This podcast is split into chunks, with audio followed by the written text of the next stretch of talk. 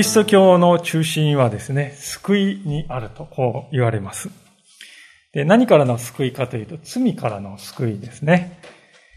罪があるがゆえに人はですね、神様から離れて、まるでこのふるさとを失った孤児のようにして、この世をさまよっているんだと。それが聖書が語る人間観というものですね。そういう罪に陥って、さまよってしまっている人間を神様が深く憐れんで、救い出してくださって、再びご自分の子供として迎え入れ、受け入れてくださるのだと。それが聖書が語る救いの確信であります。私たちはこれまで出エジプト記という書物をですね、ご一緒に学んできましたけれども、それはまさにこの神の救いというものが一体どういうものであるのかということをね、イスラエル民族の姿を通して比喩的に示している書物だと言ってよいと思うんですね。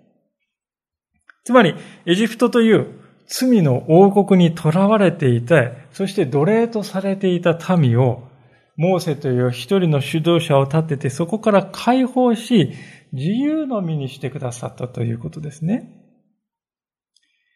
それ自体が私たちが罪から救い出されるというプロセスをですね、目に見える形で示しているということなんですね。で、そこで大事なことは、そのようにして救い出された民は、その救われた後に、果たして何をして歩んでいくのかということなんですね。これは、皆さんにとってもとても大事な問いかけだと思います。皆さんはイエス様を信じて、あるいは信じると救われる。その後に何をして生きていくのでしょうか？言い方を変えますと、何のために救われたのでしょうか？その答えをですね、皆さんは、えー、持っておられるでしょうか？出エジプト記がですね、まさにその答えを私たちに示してくれていますね。神様がエジプトから民を解放した後に、ご自分のために何をしなさいと言われたでしょうか？それは、礼拝の仕方を教えるということですよね。そのために、これまで何度かにわたってですね、非常に今日の箇所も長い箇所をですね、司会者の方に読んでいただきましたけれども、これまでも何回かにわたって幕屋の作り方であるとか、契約の箱の作り方、祭壇の作り方、そして礼拝に使う様々な器具の作り方というものが、作り方というものが語られてきた。すべてはですね、礼拝をするためですよ。そうなんですね。私たちが救われたのは、神を礼拝して、礼拝する民となるためだということです。まさにそのために私たちは、罪のエジプト、罪から救い出された。神を礼拝する民となるために、私たちは救われたんだということ。そのことを決して忘れないようにしたいと思うんですね。今日ですね、皆さんとご一緒に開いておりますこの聖書の箇所は、礼拝をするために大事な最後のピースについて語っております。それは、祭祀についてですね。祭祀っていうのは皆さん何でしょうか？それは、神様と民のですね、間に立って仲立ちをして、民がですね、ふさわしく神様に向かって礼拝できるように導いていく。そういう使命を負っている人のことを祭司と呼んでいます。で、その彼がですね、そういうふうにして、こう、神と人間の、こう、間に立つ、そういう人であるということがね、見てわかるようにと。誰が見ても、あの人はそういう人だよねってわかるように、神様はですね、この祭司に、こういう装束を身につけなさいよと命じておられるんですね。すべては、民がふさわしい礼拝を捧げられるようにするための配慮なんですね。では、その装束とは一体どんなものであったのか。まあ非常にこと細かくですね、書いてあるように見えますが、実は一つ一つに深い意味がありました。今日はそのいくつかをピックアップしながら、ご一緒に祭司とは一体どういう存在なのかということから学ばせていただきたいと願っております。早速ですが、神様がアロンを祭司に任命した御言葉を見てみたいと思いますが、28章、出聖樹時28章1節から3節をお読みします。あなたはイスラエルの子らの中からあなたの兄弟アロンと彼と共に、彼と共にいる彼の息子たちのナダブとアビフ、エルアザルとイタマルをあなたの近くに来させ、祭司として私に仕えさせよ。また、あなたの兄弟アロンのために栄光と美を表す聖なる装束を作れ。あなたは私が知恵の霊を満たした心に知恵ある者たちに告げて、彼らにアロンの装束を作らせなさい。彼を性別し、祭司として私に仕えさせるためであると。ここで大事なことは、祭司を選んだのは神様であるということですね。なぜアロンが選ばれたかと言いますと、それは単純にモーセの兄であったからだ。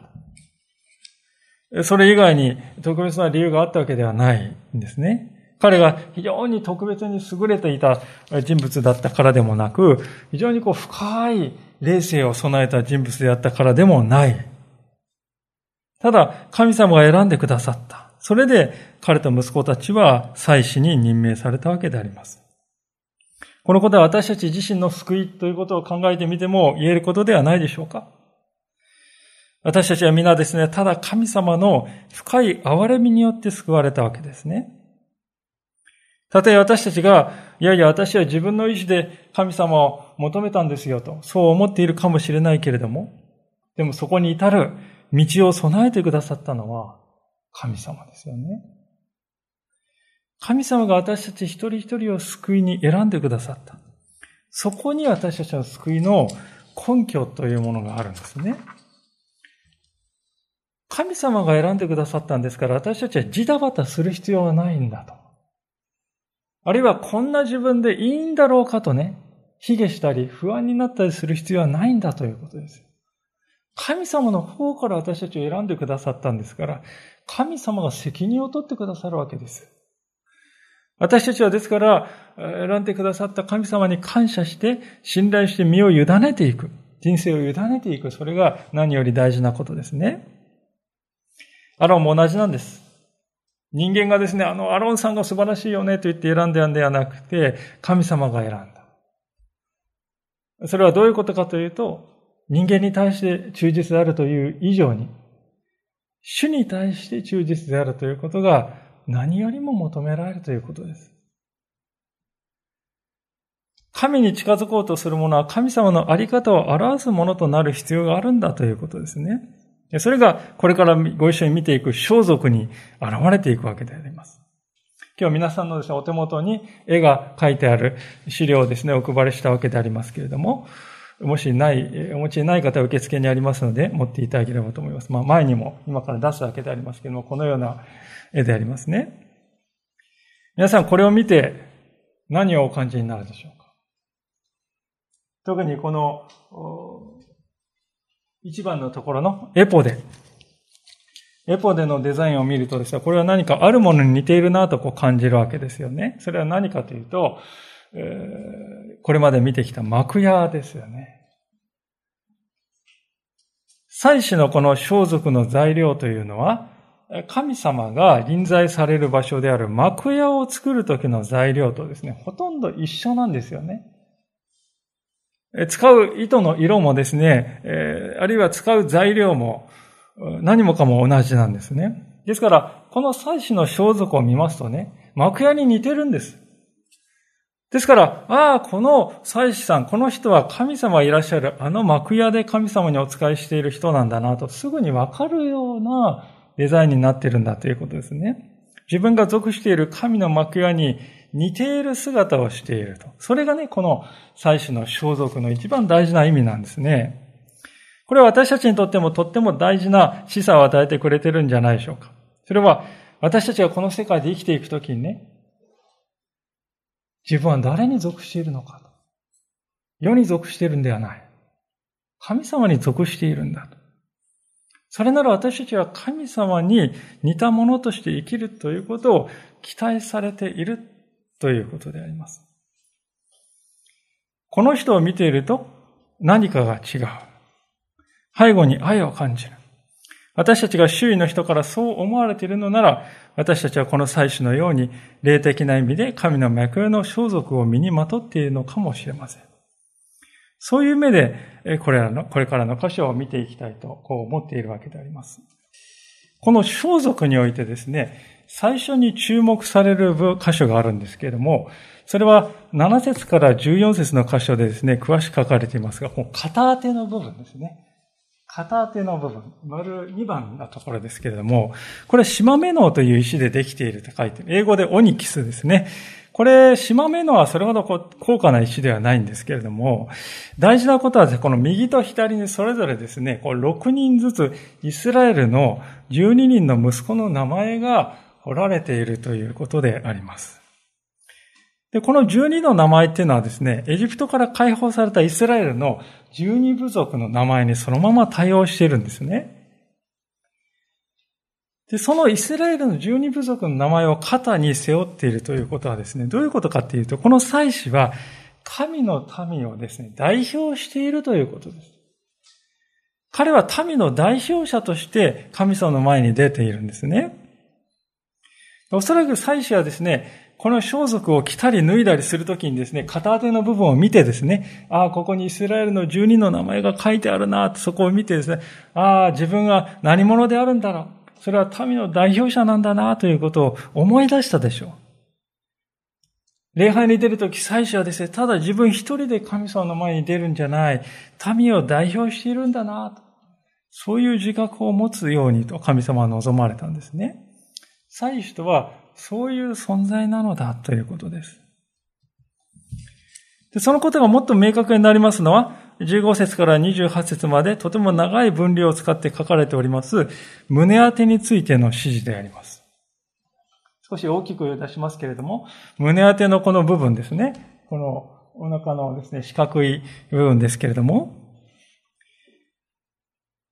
この絵を見ていただくとわかりますように、この胸当てには12個の異なった宝石がはめ込まれて、はめ込まれております。で、もちろんこの宝石はそれぞれイスラエルの12の部族を表しておりまして、その12部族の名前が彫られているんですね。で、宝石、これら本当に価値のあるものですけれども、その宝石がですね、用いられているということは、神様の目から見るとですね、神の民というのは宝石のように非常に価値ある存在なんだと、こう見ていただいているということですね。そして、全部ですね、同じものは一つとないですね。全部が区別されている。違うものとして、違うものが使われている。ですから、別々のですね、尊い存在として扱われているんだということですね。神様はですね、民全体として大雑把に見てしまう、見てまとめておられるのではなくて、私たち一人一人をですね、ユニークな存在、尊い存在として扱ってくださっているということですね。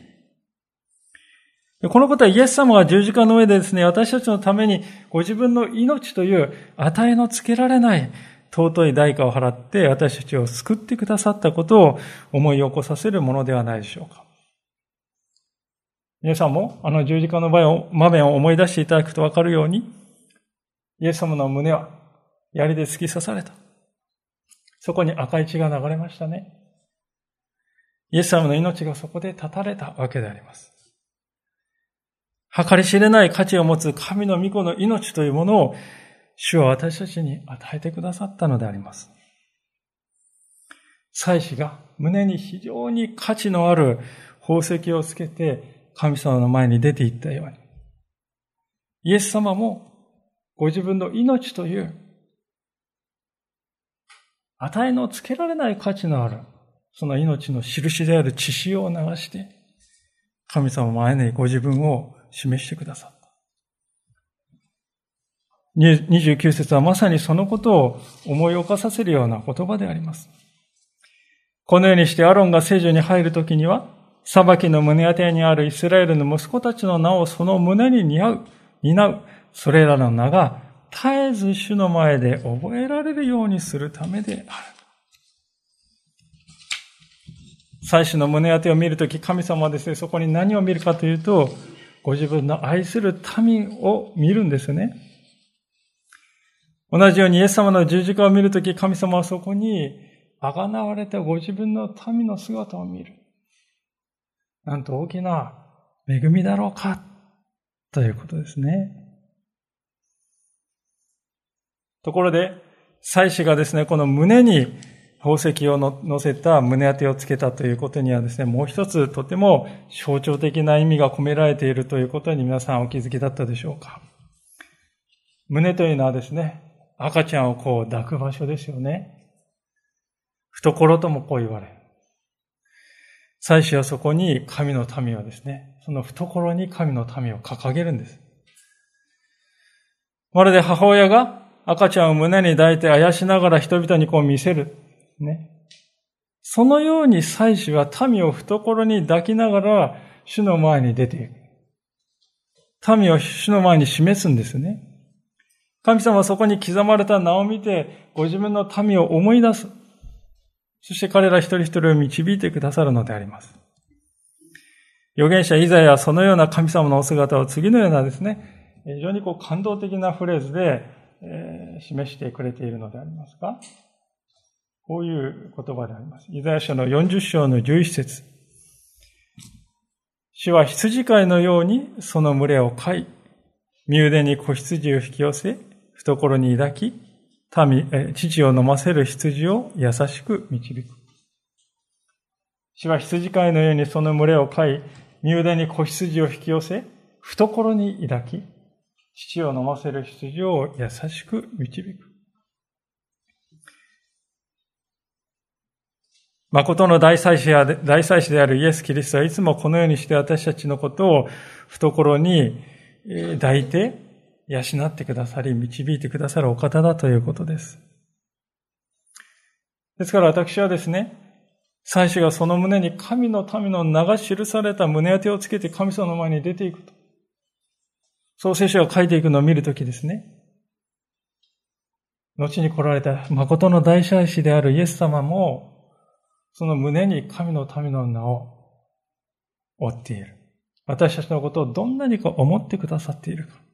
そのお姿が目に浮かぶような気がして、胸が熱くなるのであります。実際、祭司の胸にですね、この胸当てが、この宝石の板があるということは、さらに別の意味もあると思うんですね。胸っていうのは心臓があるところ。大事な場所であります。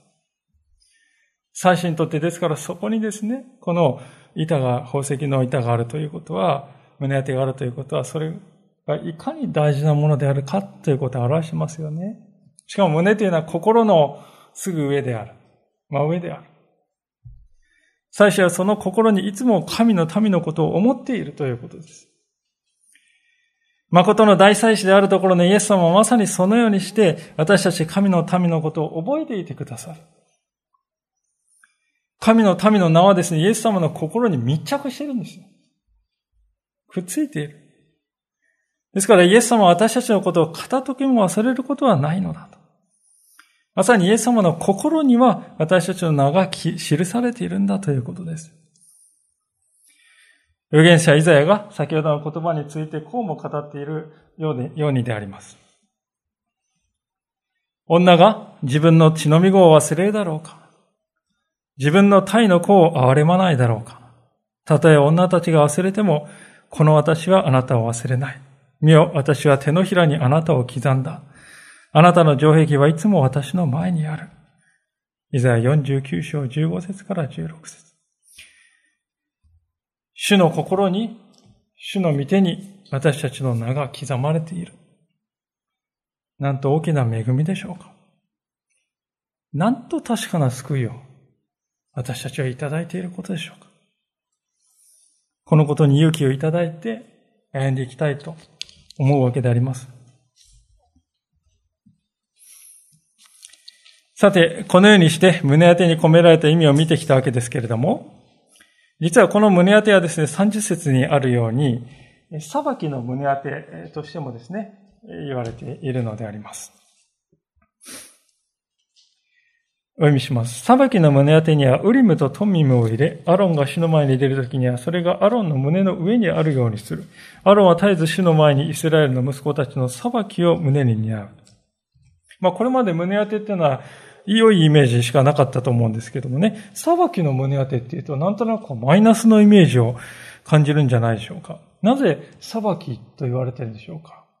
それは、この胸当てのですね、内側に、ウリムとトンミムという小さい器具がですね、ポケットのようにしてこう入れられていたからなんですね。このウリムとトンミムを使って、神様の御心を知るということができるようにされていたわけです。具体的にこれがどういう器具であったかというのはですね、全然詳しく書いてないので、わかりませんけれども、一つ確かな確かなことはですね、ウリムもトンミムも複数形なんですね、ヘブル語ではですね。ですから、一つだけではなくて、複数のですね、部分に分かれていたことは確かです。ある学者は、えー、どうもサイコロのようなものだったのではないかという人もいますし、いやいや、棒や、あるいは弓矢のようなものだったのではないかという人もいますが、まあ、正解はですね、皆さん、わからないということですね。聖書を読むときに大事なことはですね、わからないことは、あれこれですね、あまり深く、探索したりせずにですね、そのままにしておくということが大事ですね。神様は、ウリムはこうやって、トミムはこうやって作れって指示してないですね。モーセはもうそれが何かっていうのは知ってたんです。ですから言う必要はなかった。でも後の時代にはですね、それが何であるかということは失われましたね。なぜ失われたかというと、もう必要がなくなったからです。旧約聖書の時代というのはですね、精霊が一人一人の信仰者の心に住まわれるという、そういう時代ではありませんでした。ですから、神様の御心を知ろうとするためには、大祭司がですね、ウリムとトミムを使うという必要があった。民をどこに導くべきか。大きなことをですね、判断するときに、これを用いる必要があった。しかし、現代は違いますね。新約の時代である現代は精霊が一人一人のうちに与えられて、何より神の言葉であるこの聖書が与えられています。ウリムとトミムも必要なくなったわけですね。皆さんですね、ここにウリムはこうして作れ、トミムはこうやって作れって何十節か、何十節かね、細かく書いてあったら多分ですよ、皆さん。作りたくなるんじゃないですか。必ず真似をして同じものを作ってですね、このウリムを使って、トミムを使って、えー、まあ、半ば占いのようにしてですね、えー、使おうと。まあそういうふうに考えた人が多分ね、後を絶たなかっただろうと思いますね。ですから、現代に生きる私たちがウリムとトミムが何であるかを知らないということはね、むしろ恵みだと言っても良いと思いますね、私は。というのは私たちはですね、えー、手っ取り早く見心を知ることができたらどんなにか楽だろうかなとこう考えがちではないでしょうか。進路をどういう進路を選んだらいいんだろうかな。どの人と結婚したらいいんだろうかな。どの会社に入ったらいいんだろうか難しいあの人間関係にどういうふうに対処したらいいんだろうかな神様の御心がもうすぐに分かったらどれだけ楽だろうかなとこう夢見るわけですね。しかし、精霊の時代に生きる私たちにとっては、精霊との交わりが御心を知る大事な手段です。私たちは自分自身をまず見つめ、周りの環境を見つめ、時代というものを見抜き、御言葉に日々親しみ、そして精霊との交わりを通して、祈りが深められて、そういうことを総合的に用いて、御心を知ることができるようにとね、神様はしてくださってるんですね。それぞれがですから信仰によって主体的に御心を求めて、そして信仰の決断としてそれをですね、決断して良いということなんですね。いや、むしろそういうふうにするようにと神様は期待しておられるんです、私たちにね。これはね、皆さん子育てでもね、わかると思うんです。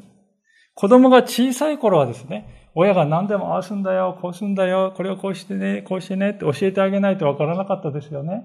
でもだんだんとこう成長して、大人になったらどうですか？親がいつまでもこうすべきで、次こうして、そうすべきではないですよね。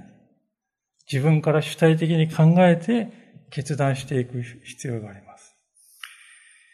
ある意味ではですから、このウリムとトミムというのはですね、まだ民の信仰は本当に幼い時の過渡期のためために必要だったと言えると思うんですよね。さあ、これまでですね、装束についてですね、いろいろ見てきました。胴体の部分ですね、主にこれまで見てきたわけでありますけれども、まあ最後に注目したいところはですね、今度は頭の部分なんですね。頭にはこのターバンが書かれて、額のところにですね、金の板をつけるようにと、こう神様は指示しておられますが、ちょっとその箇所をですね、読んでみたいと思うんですね。36節のところです。36から38節ですね。また純金の札を作り、その上に印象を彫るように、主の聖なるものと彫り、これを青紐につけ、それを被り物につける。それが被り物の前面に来るようにする。これがアロンの額の上にあって、アロンはイスラエルの子らが性別する聖なるもの。彼らのすべての聖なる献上物に関わる咎を負う。これは彼らが主の前に受け入れられるように、絶えずアロンの額の上になければならない。アロンの額のところに金の板をつけて、そこに主の聖なるものと掘りなさいと神様はね、命じられました。絶えずこれをつけないといけないよと。かなりですね、厳密にですね、命じられてるんですね。この板をつけないといけない。なぜかというとですね、それは神様の前に出るということはね、来やすいことではないんだということです。神様の前に出るということは、清さが求められるということなんですね。神様という方は聖なるお方だからであります。もちろんそれはですね、外面の話をしているんではなくて、心の話をしているのであります。外側でいくらですね、整った宗教行為をやったとしてもですね、もし心が神様から離れているのならば、そのような宗教は虚しいということですね。例えば私たちは今日生産式を行いました。ですが、もし私たちは心に十字架の主に対する信仰がないとしたら、私たちが持った生産というのは、単にブドウのかけらを食べ、ブドウ液を小さな器を空にした。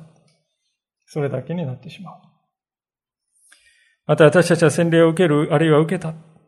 もしそこに主を思う心が伴っていなかったとしたら、それは単なる入浴に過ぎない。あらゆる宗教的な営みというのはそうであります。まず内面の信仰が確立して、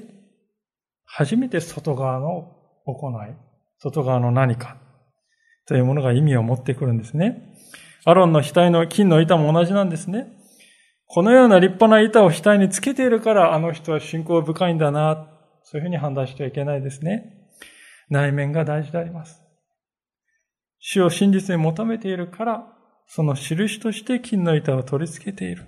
これがあるべき順序だということですね。ところで、この今お読みした38節の中頃をですね、ちょっと見てほしいんですけれども、えー、こういうふうに書いてありますね。えー、彼らのすべての聖なる献上物に関わる咎を負うってこう書いてあるんですね。アロンはイスラエルの頃が性別する聖なるもの、彼らのすべての聖なる献上物に関わるトガを追うって書いてあるんですよね。アロンがトガを追うって書いてあるのは、これはどういうことなんだろうかと思うんですね。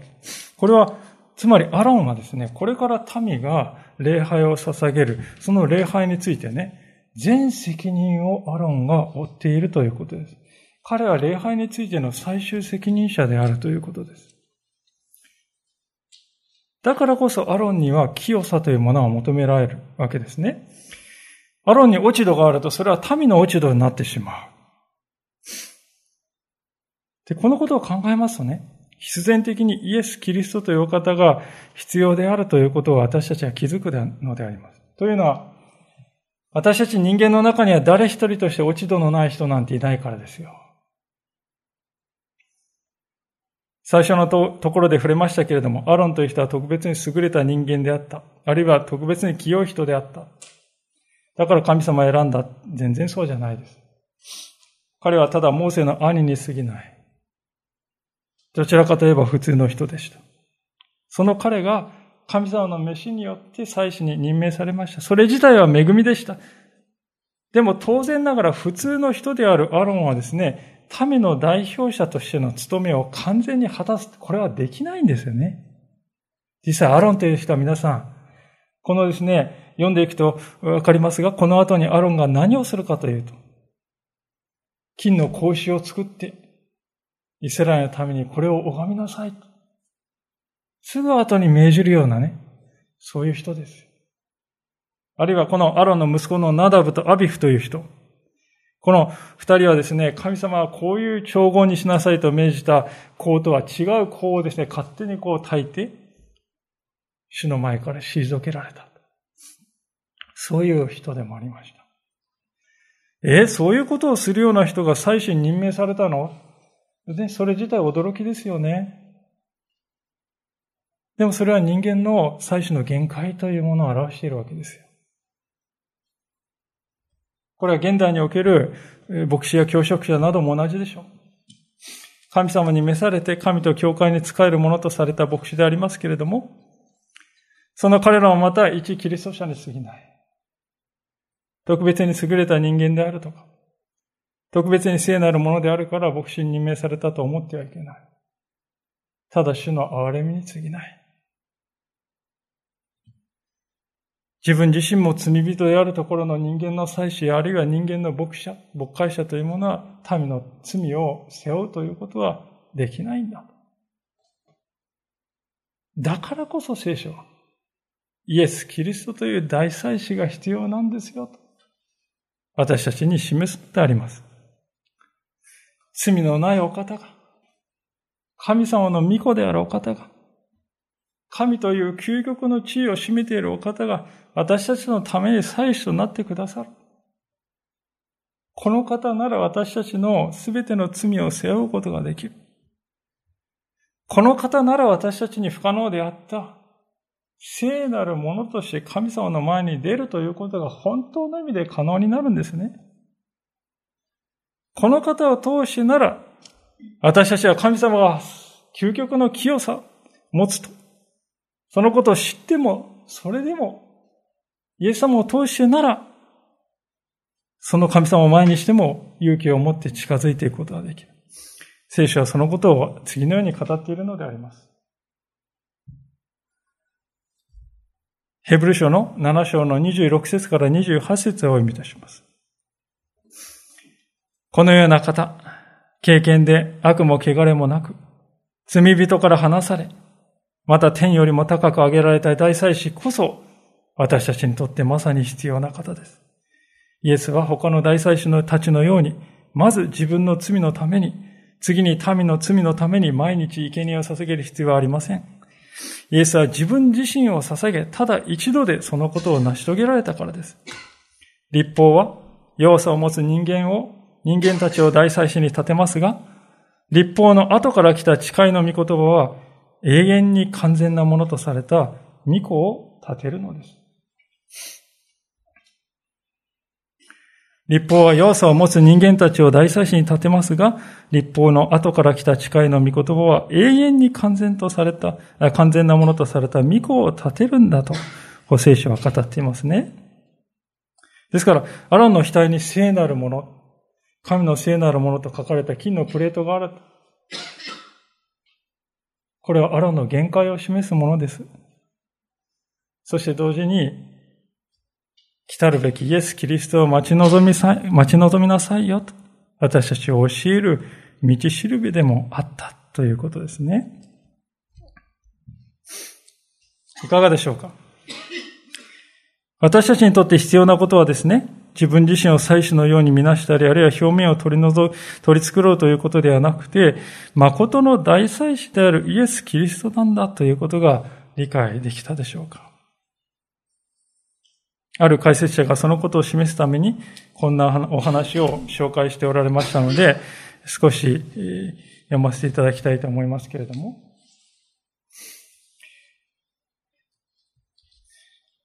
神父になるための勉強をしていたとき、ドン・スマートは宗教劇で枢機卿の役を演じた。修道院は彼のために豪華なローブを、ローブを借りてきた。私はこのことに興奮しました。と彼は自伝に書いている。鏡の前を行ったり来たりしているうちに自分が神聖な存在であるような気がしたんです。自分が罪人だとは思っていなかったし、自分の行いが神に喜ばれていると確信していたのです。ほどなくして、その自信を打ち砕かれることになりました。それはある映画の中で起こりました。聖職者たちが宝石を散りばめた美しい衣に身を包んで幕の後ろからゆっくりと歩き出しました。ところが、大きな風が吹いて衣が裂け、その下には腐った骸骨が見えたのです。一瞬、私の頭の中に、それは私だ、という思いがよぎりました。すぐに、それは私ではない、と、その思いを封印しました。ペテロがキリストを否定した時のような勢いで私は言いました。この気持ちを消してくれ。私は偽善者ではない。善良な人間だ。そんなことをしても慰めにはなりませんでした。その夜修道院に戻ったスマートは神の前で自分を正当化しようともがいた。彼は月明かりの中を歩こうと出かけた。暗闇の中神に向かって叫んだ。私のすることはすべてあなたを喜ばせていると言ってください。はっきり言ってください。絶望しかけたとき、スマートは奇妙なハミングの音を聞いて、音がする方へ歩いていった。暗闇の中手を伸ばすと硬い木に触れた。それはただの電柱だった。見上げると雲が切れ始め、電話線を支えている横木が見えた。月明かりに照らされて十字架のような形をしている。ドン・スマートはその十字架の下に立ってイエスに救いを求めた。彼はこう書いている。キリストが私のために死んでくださったことが今、本当に分かったのです。その時私は自分が罪人であること、さっきまで善人だと思っていた自分がそうではないことを、より重要な事実として知ったのです。私は一気に電柱を抱きしめて泣き出しました。一時間近くその木片を抱きしめていたに違いありません。この電柱に釘付けにされたイエス様が、その傷口から血の雫を垂らしている姿が想像できたのです。その血が私の目に滴り落ち、私の罪と無価値さを清めてくれるような気がしたのです。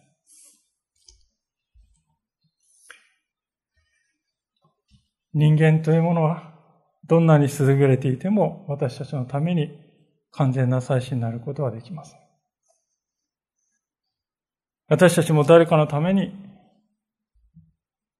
完全な祭司の役割を果たすこともできません。私たちは皆ですね、このドン・スマートという人が映画の中で見たように、豪華な衣装の下に骸骨を隠しているような、そんなものだからです。